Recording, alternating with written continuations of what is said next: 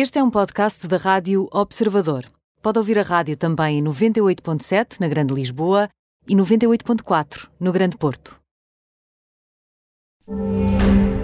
Nem tudo o que vai à rede é bola tem o apoio de solverde.pt, casino e apostas desportivas.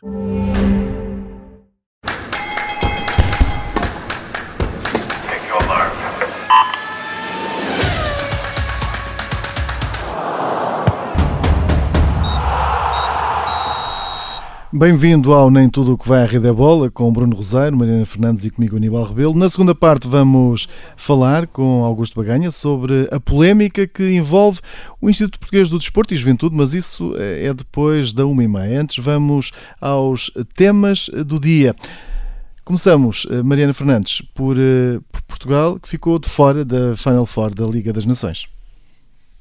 Sim, e acaba por ser algo a que já não estávamos uh, propriamente habituados, não é? Porque a última vez que Portugal uh, tinha falhado a qualificação para uma grande prova uh, internacional, pelo menos pela fase final de uma grande prova internacional, tinha sido no Mundial de 1998, portanto há 22 anos, com aquele famoso vermelho de Marco Bata a Rui Costa, numa substituição num jogo com a Alemanha que deu a estocada final nas esperanças nacionais, mas que acaba aqui por ser justo, apesar de ser aqui numa qualificação um bocadinho especial, não é? Numa qualificação numa fase de grupos em que a margem de erro é curta ou nula, temos quatro grupos, só passam os primeiros de cada um destes quatro grupos, portanto, uh, acaba, uh, as esperanças aqui, ou pelo menos as hipóteses aqui, são ainda mais reduzidas do que numa fase final de um europeu, numa fase final do Mundial, em que passam uh, os dois e até passam o melhor terceiro, portanto, as coisas são um bocadinho mais complicadas. A verdade é que tudo se pode decidir num só jogo e foi isso que aconteceu com Portugal, não é? Nesta final com França, França foi melhor no Estádio da Luz, apesar da reação da seleção nos últimos 20 minutos, ficou ali ali, ficámos ali a perceber que eh, Portugal jogou nos últimos 20 minutos aquilo que devia ter jogado durante todo o jogo e principalmente durante a primeira parte em que a França foi claramente eh, superior à seleção nacional. Aconteceu algo raro também eh, de acontecer desde que Fernando Santos é selecionador, que é uma derrota num jogo oficial. Portugal não perdia no jogo oficial há mais de um ano, há 13 meses. Se recuarmos então para há quanto tempo é que Portugal não perdia em Portugal, em território nacional, temos de recuar quase 4 anos para chegarmos a essa derrota num jogo oficial mas voltou a acontecer ainda assim algo que não é assim tão raro com Fernando Santos e que terá mesmo de ser o grande desafio para a fase final do europeu uh, já uh, neste, neste ano de 2021, que é reagir e dar a volta após a desvantagem frente a um adversário de maior valia, algo que, obviamente é importante num grupo do europeu onde estará a França, a Alemanha, também a Hungria e que Portugal tem tido alguma incapacidade de, fazer e basta recuarmos um pouco também até 2018 para percebermos e para nos lembrarmos daquilo que aconteceu, por exemplo, com o Uruguai, em que Portugal uh, começou a perder e não teve essa capacidade uh, para dar a volta. Depois já tivemos outro exemplo uh, melhor, tivemos antes, aliás, com a Espanha, tivemos a perder por algum por, por uma diferença até significativa, Cristiano Ronaldo Ronaldo, com a sua capacidade individual, conseguiu também empatar, mas a verdade é que a seleção nacional tem esta incapacidade, tem esta dificuldade de, uh, de dar a volta aos resultados, de reagir quando se vê perder. E, e, desta forma fica afastada desta, desta prova e de defender o título. Ora, já a seleção de sub-21 eh, conseguiu, eh, Bruno Rosário, garantir a presença no europeu. Foi, foi a parte boa no fim de semana em relação um, aos compromissos da seleção. Uh, provavelmente esta vitória com o Chipre de, de ontem uh, foi, em termos de jogo jogado, talvez até a pior exibição um, de Portugal ao longo desta qualificação. Por exemplo, comparando com aquilo que aconteceu com a Bielorrússia, onde Portugal ganha 3-0, mas podia podia uh, muito facilmente ter conseguido uma goleada muito maior foi uma vitória menos eh, expressiva. Uh, Portugal está na fase final deste Europeu de Sub-21, que vai ter agora um modelo diferente, ou seja, vamos ter uma fase de grupos no final de março e depois uma fase final a eliminar uh, no final de maio e no início de junho, ou seja, que era a única maneira que nós tínhamos em termos de calendário internacional para não cancelar este Europeu de Sub-21, mas ao mesmo tempo não fazer isto colidir com o Campeonato da Europa Sénior e também com os Jogos Olímpicos. E olhando para esta equipa, uh, que é importante, até porque nós olhamos para esta equipa e percebemos que há ali nomes uh, que a muito curto prazo estarão na equipa A, e Nuno Mendes do Sporting é o caso, uh, o exemplo paradigmático disso mesmo. eu diria que o Rui Jorge tem aqui em mãos uma equipa que é diferente uh, de outras, portanto, não vou quitar a discutir se é melhor, se é pior, mas é diferente por duas razões. A primeira, não junta uma geração de ouro, digamos assim, junta uh, vários jogadores uh, de top de diferentes gerações, desde os 17, como o Joelson Fernandes, até aos 21, como por exemplo o Pedro Gonçalves, que é a grande figura do campeonato, mas na, no sub-21 é suplente. E depois, ao mesmo tempo, tem aqui uma característica que pode ser importante, que é o Rui Jorge pode abordar qualquer jogo olhando para os jogadores que tem, para as características que eles têm, que são diferentes umas das outras, uns dos outros, e a partir daí preparar um jogo. Isso aí é muito importante eu dou um exemplo. Uh, Fábio Vieira jogou com a Bielorrússia porque, em termos de meio campo, era necessário um Fábio Vieira. Vítor Ferreira jogou com o Chipre porque uh, uh, era necessário alguém com as características do Vítor Ferreira. Portanto, e é nestas nuances que o Rui Jorge tem aqui qualidade para poder, no mínimo, chegar à fase eliminar ao campeonato, do Campeonato da Europa de Sub-21. E agora, tempo de cartas com o Aso, o Joker e a carta fora. Bruno, começamos uh, com a Fórmula 1 e com uh, Lewis Hamilton, em grande este fim de semana.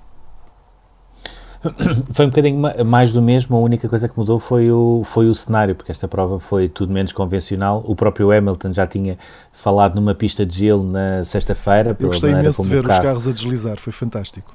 Era, aquilo parecia, parecia carrinhos de brincar a certa altura, uh, sobretudo aquela, aquela numa parte final o Verstappen a fazer uh, peões e o Raikkonen também, e no início o Bottas uh, parecia mesmo que eles estavam a andar em gelo, sem aquelas correntes que são recomendadas quando nós vamos à Serra Não me senti tão envergonhado Mas... como quando ando de kart e que faço aqueles peões, ao ver, ao ver aqueles homens da Fórmula 1 a fazerem o mesmo. Não, nada, nada. Aquilo, aquilo, aliás, nós no máximo conseguimos fazer aquilo nos carrinhos de choque, porque aqueles peões, aquilo, até, até aí é preciso é preciso um bocadinho de arte, mas no meio disto tudo, e mais uma vez eh, apoiado numa estratégia que voltou a ser a certa, o Hamilton eh, consegue superar todos esses problemas e o Hamilton também andou ali a bailar um bocadinho nas primeiras voltas, depois é que conseguiu estabilizar o carro, até porque a pista foi, foi também secando.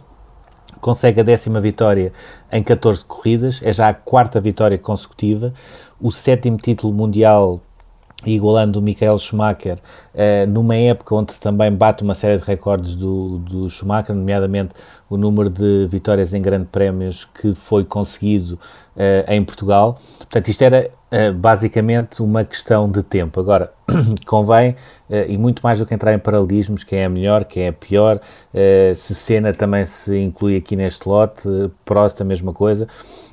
acho que é importante perceber que se a Fórmula 1 é um mundo à parte, o Hamilton sempre foi um fenómeno uh, único num mundo à parte. Uh, ele tinha tudo para não ser este piloto na Fórmula 1. Uh, eh, apesar de todas as uh, indicações que deu quando ainda andava nos carros telecomandados, que lhe valeram uma distinção naquele programa da, da BBC para os uh, mais jovens talentos, inclusivamente também nos karts, onde o, o, próprio Schumacher já tinha visto que estava ali um, um potencial piloto de topo mas ele tinha tudo para não ser este piloto. E, sobretudo, é este piloto, aliando a isso também uma série de causas sociais, uh, neste ano em específico, 2020, muito importante as questões raciais, mas antes já tinha sido também a questão da, da Amazónia, a questão da poluição dos oceanos, ou seja, uh, Hamilton conseguiu perceber uh, há muito tempo que tinha um papel também na sociedade. E tem cumprido também esse papel da melhor forma. Agora, a grande dúvida, muito mais do que se ele ia ganhar o sétimo título ou não, porque isso parecia mais ou menos certo e era uma questão de tempo, é o que é que vai acontecer em 2021, sendo que ele tem aqui três hipóteses completamente em aberto. Um, renova pela Mercedes e muito provavelmente vai assegurar o oitavo título e fica destacado de todos os outros pilotos de sempre.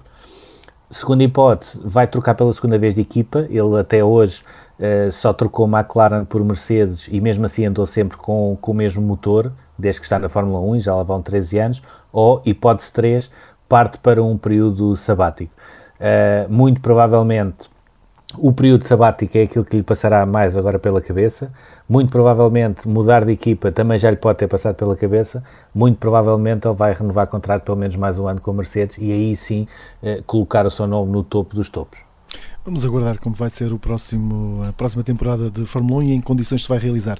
Ora, Mariana, eh, excelente, esteve Ivo Oliveira um, nos Mundiais de Ciclismo este fim de semana. Este fim de semana. Sim, e antes de ir ao Ivo Oliveira, deixa-me só dizer que a verdade é que Hamilton acaba por ter aqui na Turquia uh, uma, o final mais poético para este sétimo título e uma autêntica masterclass de condução, porque Hamilton fez aqueles pneus durarem 50 voltas.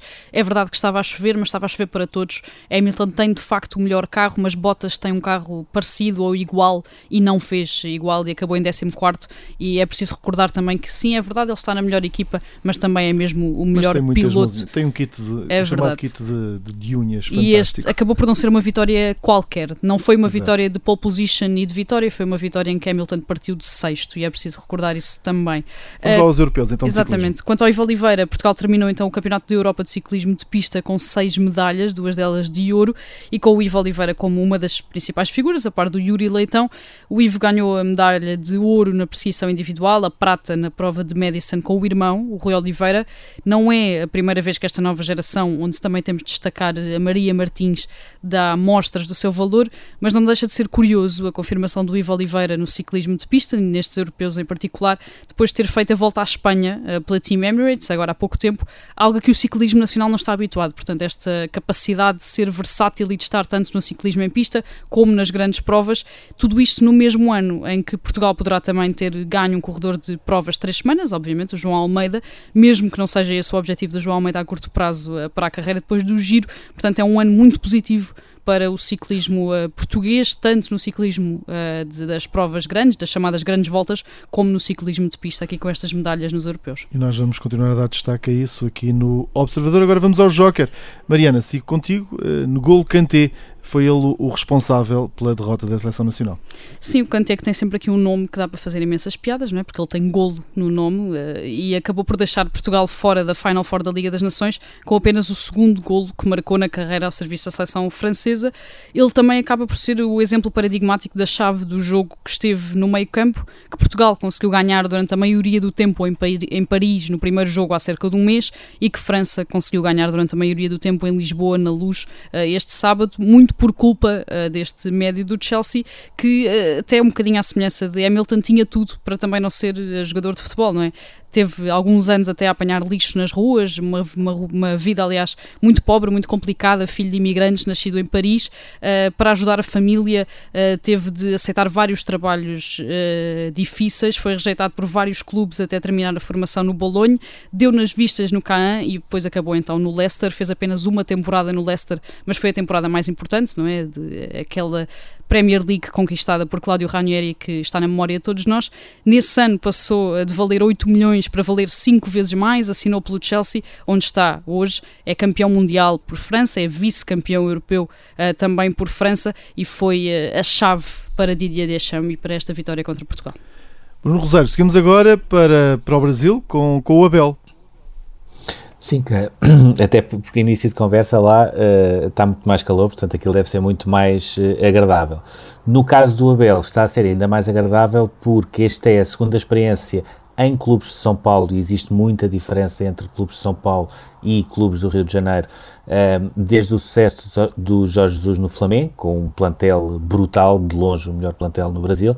Eh, a primeira passagem do Josualdo Ferreira pelo Santos eh, não correu bem, e agora nota-se que o Santos de facto está a evoluir muito na classificação. O Abel os primeiros quatro jogos que faz, ganha quatro jogos, entre campeonato e taça do Brasil. Uh, uma das vitórias até é contra o Vasta Gama do Sapinto, uh, no, no Rio de Janeiro. Uh, ainda não sofreu gols, é outra particularidade. Uh, não é normal um, um, treinador agarrar numa equipa brasileira e fazer quatro jogos sem sofrer uh, gols, portanto, uma grande estabilidade defensiva. em termos de campeonato, já está em quinto lugar, a quatro pontos do Atlético Mineiro e tem só ali o São Paulo que por ter dois jogos em atraso, pode ir um bocadinho mais à frente, mas está completamente dentro da luta. Uh, e está a fazer uma transição muito positiva da era Vanderlei Luxemburgo, que curiosamente era um dos treinadores brasileiros com mais currículo e também um daqueles que mais criticava uh, a presença de treinadores estrangeiros no Brasil. O Abel está também a responder uh, a isso, com uma equipa onde estão jogadores que já passaram por Portugal, o Ramírez ou o Lucas Lima, uh, também já foi expulso num jogo. E uma coisa que eu notei este fim de semana, uh, uh, até muito mais do que os resultados, é começa-se a criar uma certa empatia entre a imprensa brasileira e o Abel. E isso é também um, um fator muito importante, isso também foi um fator determinante para o sucesso do Jorge Jesus. e se continuar assim, eu diria que o Abel pode ser um próximo caso de sucesso no futebol brasileiro. Vamos ficar atentos. Vamos à carta fora. Bruno, não saias daí. Vamos falar uh, de vida, o jogador da, eh, da Croácia. Sim, muito resumidamente, uh, portanto, uh, a Croácia fez um jogo particular com a Turquia, uh, tinha feito testes e todos eles negativos antes deste jogo, mas ao mesmo tempo teve de fazer novamente testes porque ia jogar depois com a Suécia no sábado e ao intervalo desse jogo soube-se que o Vida, o defesa central, estava infectado. Portanto, isto é, ele ficou logo em isolamento, lá está, isto é quase uma, uma rábula. Já tinha acontecido um caso uh, que ainda continua a ser averiguado pelas autoridades da Lazio, uh, uh, alegadamente ter omitido três casos positivos na sua equipa para poder contar com, com esses três jogadores para o jogo da Liga dos Campeões. eu falo aqui nisto, primeiro pela estranheza do assunto, isto não cabe na cabeça de ninguém andar a fazer testes e ir a jogo sem saber os resultados, independentemente de ter dado negativo, no dia seguinte ou dois dias depois pode dar positivo, foi aquilo que aconteceu. A segunda coisa, até aqui, se tu reparares, o futebol e os futebolistas acabam por ser um bocadinho prejudicados, porque, uh, percebendo agora mais ou menos como é que funciona também estas novas regras, uh, qualquer uh, pessoa que esteja em casa assintomática, infectada, passado 10 dias de não revelar sintomas, pode ir à rua e não necessita sequer de fazer um teste. E aquilo que acontece no futebol é, tu só podes voltar a jogar se tiveres novamente um teste negativo. Uh, e, por exemplo, o Ronaldo esteve 19 dias afastado exatamente por causa disso e não deixa de ser curioso uh, que no futebol, que muitas vezes diz que é uma coisa protegida, mais uma vez acaba por sair prejudicado com aquilo que é a regra comum, por exemplo, que existe hoje em Portugal. Muito bem. Mariana, o que é que nos traz aqui José Peseiro nesta tua carta fora? Sim, muito rapidamente, Peseiro chegou apenas um mês antes da pandemia chegar também à Venezuela. Teve um contexto complicado para começar a preparar terreno para a qualificação para o Mundial, até em termos internos, por não ter sido propriamente uma escolha uh, unânime uh, na, no cerne da seleção nacional sul-americana. Começou da pior forma esse percurso. A verdade é que sofreu já três derrotas contra a Colômbia de Carlos Queiroz, contra o Paraguai e agora contra o Brasil. No jogo que ficou decidido a meio da segunda parte com um gol de Roberto Firmino, em que a Venezuela até teve mérito em conseguir anular durante os largos períodos o ataque da seleção de Tite, mas a verdade é que José Peseiro sofreu uh, mais um desaire, mais uma derrota, que já começa então a levantar alguma contestação à continuidade do treinador português no cargo. Muito bem, agora seguimos para o túnel.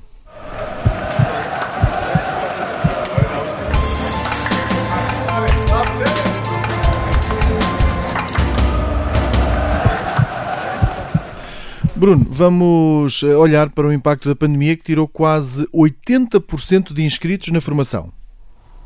Muito importante, muito importante este dado, que nesta altura eh, tem muito de conjuntural, mas eh, se nesta altura o Governo, as entidades, as federações, as associações não tomarem medidas, eh, vai tornar-se um problema estrutural. Portanto, em resumo, em, os 155 mil jogadores federados, portanto, estamos a falar de futebol, masculino e feminino e futsal masculino e feminino que existiam na formação em 2019, 2020 passaram a menos de 35 mil esta nova temporada. Uh, tivemos quebras, por exemplo, em Lisboa menos 21 mil, no Porto menos 20 mil, Braga menos 19 mil, em Setúbal que também é um polo uh, muito importante em termos de, de formação de futebol e, e futsal, quase menos 10 mil e essa percentagem arrastou-se também para as modalidades, eh, sendo que, eh, genericamente, de 220 mil federados passámos para menos de 50 mil. E depois há aqui um outro eh, dado, isto foi um trabalho apresentado pelo jogo, e há aqui um outro dado interessante que, para se perceber que isto não tem só a ver com a questão da pandemia e a questão dos contactos. É que o handball, que é o, o, em termos de modalidades, é o desporto com mais contacto, houve uma quebra de 73% eh, no masculino e 64% no feminino. Mas quando olhamos para o voleibol, que é o desporto com menos contacto em termos de modalidades de pavilhão, tivemos uma descida entre os 82 e os 90. Portanto, muito mais do que a questão do contacto, da transmissão do vírus, etc.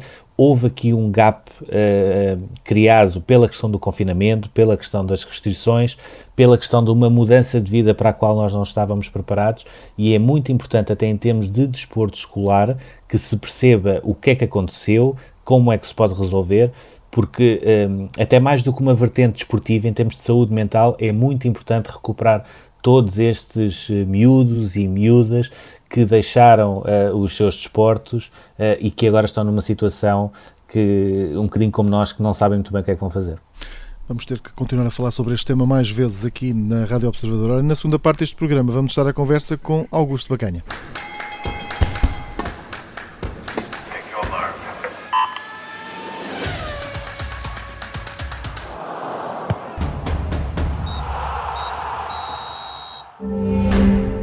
Nem tudo o que vai à rede é bola tem o apoio de Solverde.pt, casino e apostas desportivas.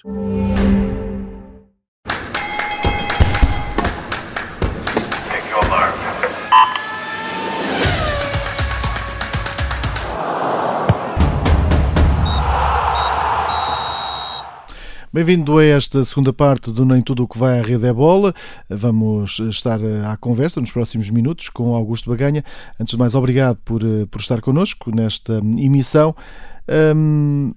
Antes de mais, pergunto-lhe já, eh, pouco mais de dois anos depois de ter eh, denunciado pressões e ambientes estranhos após a saída da presidência eh, do IPDJ, ora, como é que viu na semana passada estas notícias que dão conta de buscas por parte das autoridades na sede do IPDJ? Em primeiro lugar, boa tarde a todos vós, tanto à, à Rádio Observador, também aos, aos ouvintes. Eh, de facto, eh, pronto, eh, nós, nós eu, eu tinha, tinha a noção que a, que a Justiça iria atuar, a Justiça tem os seus timings também, tem os seus, a sua estratégia, tem o seu tempo, e é com, com enorme contentamento que eu vejo isso acontecer porque de facto hum, aquilo que me moveu, sobretudo hum, naquilo, na denúncia daquilo que se passou, foi a nós conhecermos a verdade e a verdade dos factos. Essa é que é a minha uh, verdadeira intenção. E depois que, uh, portanto, que nós estejamos aqui uma, uma um, neste caso, e que eu eh, movi-me sempre neste no domínio do desporto, termos sempre um desporto cada vez mais, eh, mais ético, se assim se pode dizer, e mais verdadeiro. De maneira que eh, este retomar é, eu vejo isto com, posso dizer, com agrado, satisfação e, e, pronto, e espero que tudo se esclareça a bem da verdade. O, entretanto, estas eh, buscas foram uh, conhecidas publicamente entre a noite de terça-feira e a manhã de quarta-feira, mas foram feitas numa segunda-feira que já tinha sido também marcada por eh, buscas, não só no Estádio da Luz, mas também noutros clubes. Aquilo que eu gostava de perguntar é, uh, também por ter ocupado este cargo, se considera que nesta altura é uma simples coincidência haver buscas no âmbito de processos ligados ao Benfica, uh, neste caso por corrupção, desportiva ativa e passiva e também nesse mesmo dia eh, buscas no IPDJ. Acha que foi só uma coincidência? Eh, eh, como lhe disse há pouco, essa estratégia da ação e da atuação pertence à Justiça. Hum, presumo eu que pode ter acontecido, pode, digo pode ter acontecido, haver aqui um, vamos lá ver, um, um juntar se assim se pode uh, dizer, de vários processos, não é?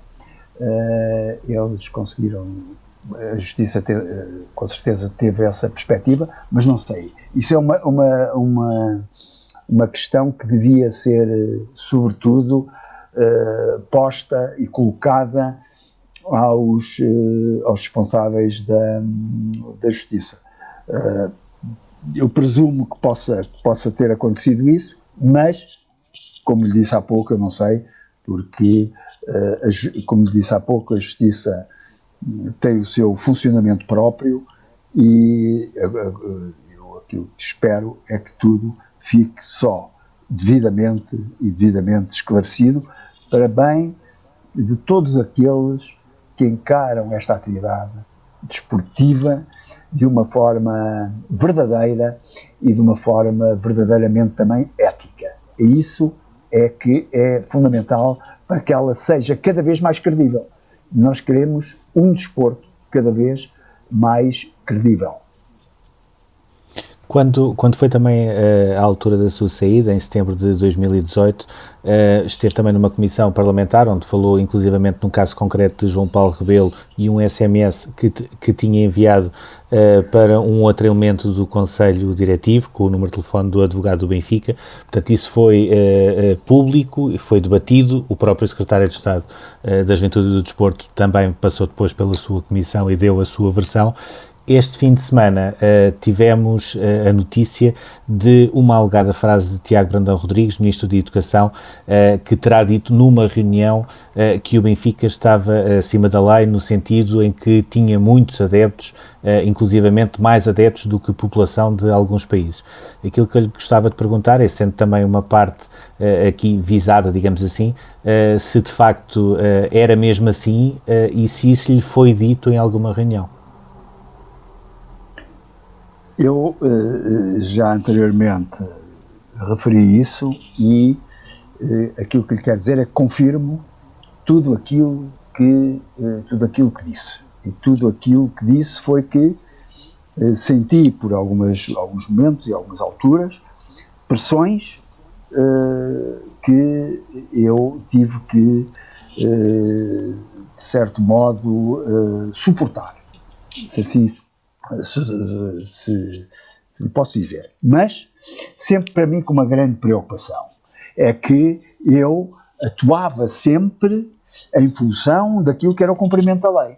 Portanto, pressões existiram, uh, mas atuava sempre naquilo que é o cumprimento da lei. Porque quem está na, na administração pública, e nomeadamente uh, ocupava um cargo de dirigente, dirigente máximo dessa, no âmbito da, da, administração pública, assim o teria sempre que, eh, sempre fazer. Porque é evidente que eu estava sujeito a um código de ética, esse código de ética de, dizia que eu tinha que ser isento e imparcial, e eu, na minha ação, fui sempre isento e imparcial. E fui isento e imparcial para com todos os clubes. Todos os clubes eu agora não me vou lembrar de todos, mas num, em particular, todos, tudo aquilo que nós falamos nos, nos clubes de maior dimensão, foram todos eles uh, sujeitos a, uh, ao pagamento de contornações. portanto, a minha forma de estar foi sempre essa. E não podia deixar de ser também em relação ao, ao, ao Benfica que prevaricou em algumas situações. Eu quero deixar aqui bem explícito também, porque penso que em alguma comunicação social isso passou, que, eh, portanto, o, o, o, Benfica teria aqui, naquele, naquele momento, depois houve outras situações que aconteceram, mesmo nas vésperas da minha saída, mas naquela altura o Benfica teria que eh, alterar o seu regulamento de utilização e segurança. Porque se não o fizesse, o Benfica eh, suje sujeitava-se a ter o estado da luz interdito. E foi isso que aconteceu durante quatro dias. Portanto, o Benfica teve o estado da luz interdito durante, eh, durante quatro dias. Aconteceu quatro dias, eh, também porque na, na, altura o seu vice uh, Vitor Pataco também uh, congelou, digamos assim, o processo durante uh, eh, 10 meses, porque estava a conferir a sua legalidade ou não. Portanto, eu gostava de lhe perguntar também se acha normal esse congelar, digamos assim, do assunto uh, durante 10 meses para depois estar a incumprir durante 4 dias e, em paralelo, também explicando para as pessoas e para quem não, não esteja uh, completamente dentro do assunto, uh, estamos a falar de contraordenações uh, em relação a, a, apoios ilegais, por exemplo, a claques não legalizadas e possíveis jogos à porta fechada, se as pressões foram só nesse sentido ou se foram também de outras áreas. As pressões, enfim, foram mais nesse sentido. É evidente, não, não, eu, relativamente a outras áreas, não, não nunca senti. É, é, evidente, eh, vamos lá ver, quem ocupa é o cargo que eu ocupei, é, é, por vezes há, há, há, há pressões que uma pessoa sujeita, mas há aquelas que nós podemos considerar como eh, sendo talvez mais legítimas, embora elas sejam exercidas muitas vezes com muitas vezes de uma forma não a mais adequada, não é?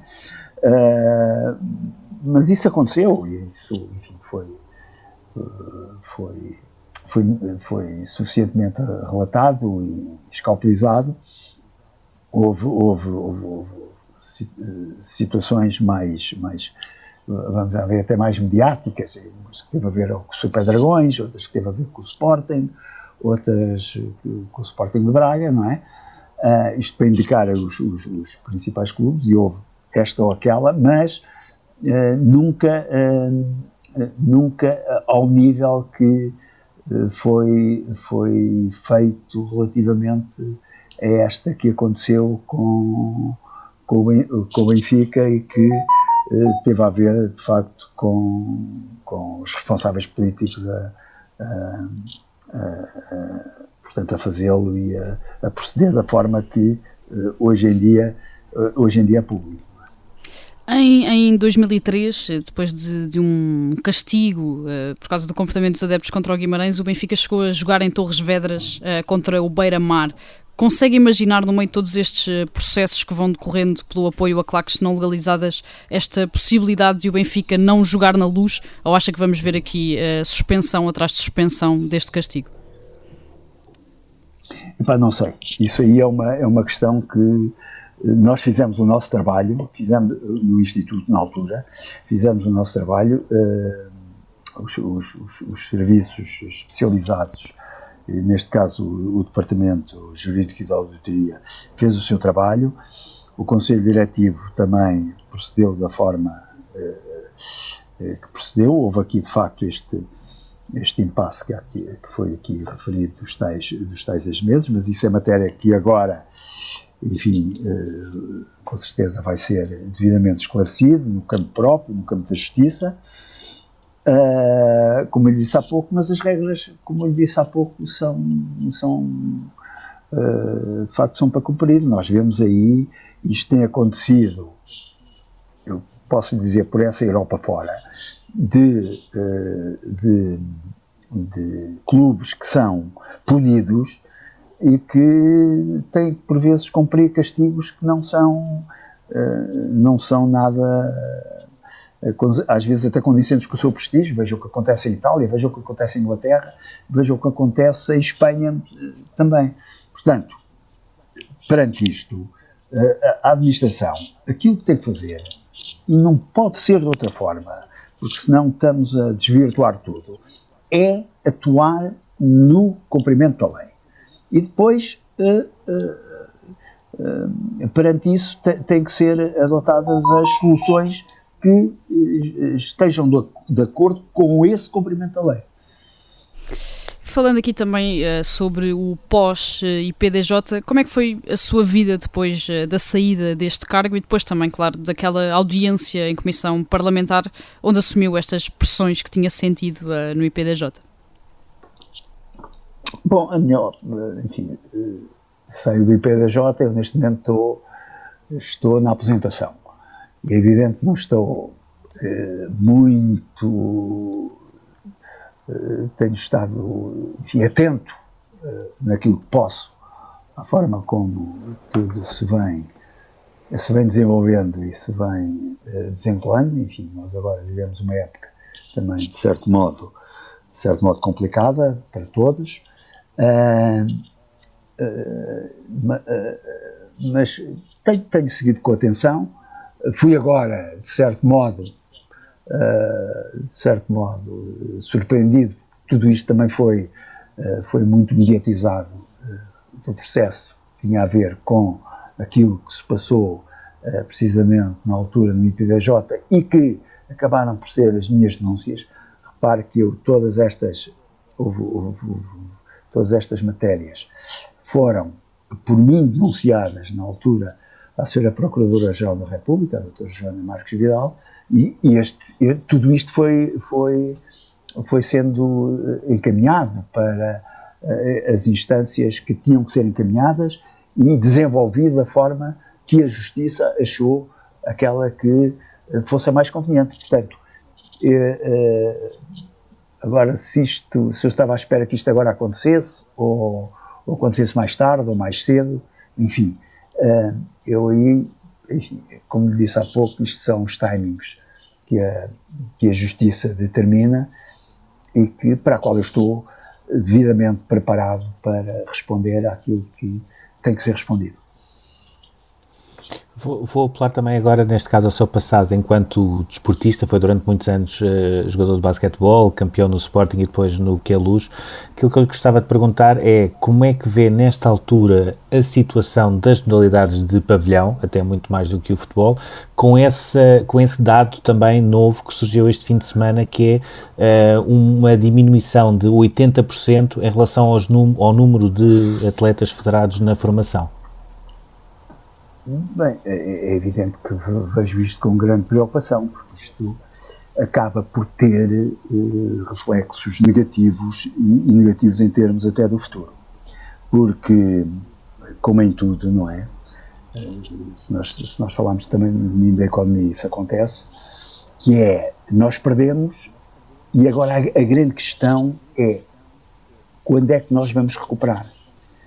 Nós, ainda por cima, temos enfim, temos aqui uh, algo, que, algo ainda a, a, corrigir, que é tentar aumentar a participação e a participação de jovens na, na prática desportiva, quando esse é um objetivo, e agora temos uma diminuição.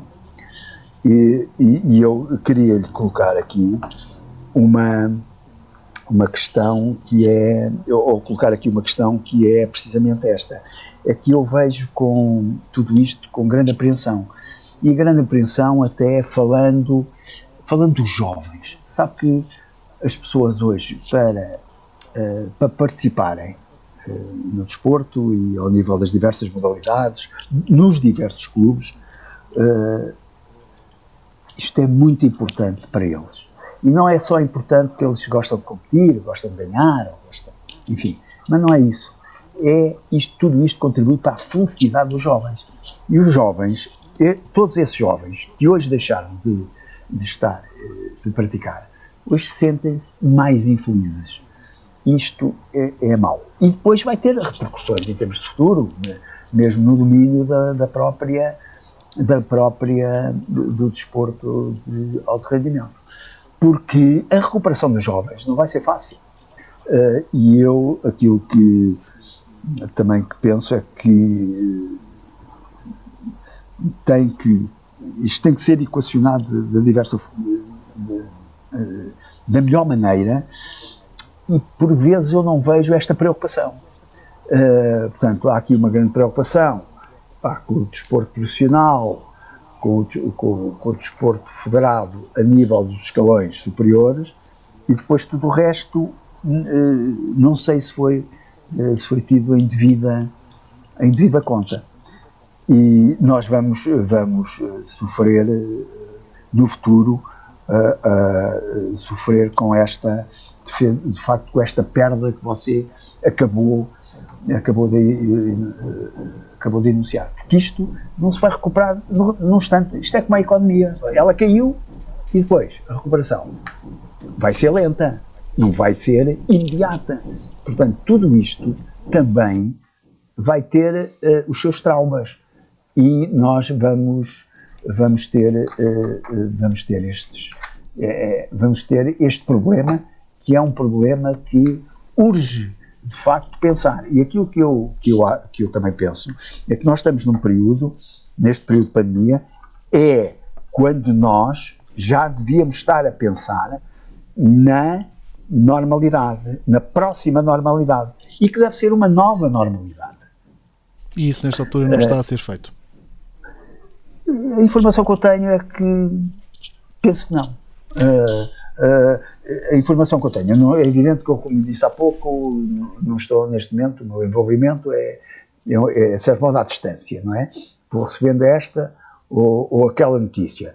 Mas aquilo que, se, uh, que eu penso é que a própria retoma da atividade em setembro ela não foi devidamente preparada, como não foi com certeza devidamente preparado o regresso às aulas, como não foi devidamente preparado com certeza o regresso das pessoas ao trabalho, vindo, vindo de férias, portanto, eh, as coisas eh, muitas vezes são feitas não, com a, eh, não por antecipação, não por um trabalho de preparação, mas depois mas já, mas já de reação. De, Exatamente. De reação. Muito obrigado, Augusto Baganha. Terminamos este Nem Tudo o que vai a rede é bola nesta altura. Daqui a pouco, em observador.pt, já pode ouvir este programa em podcast. Até já.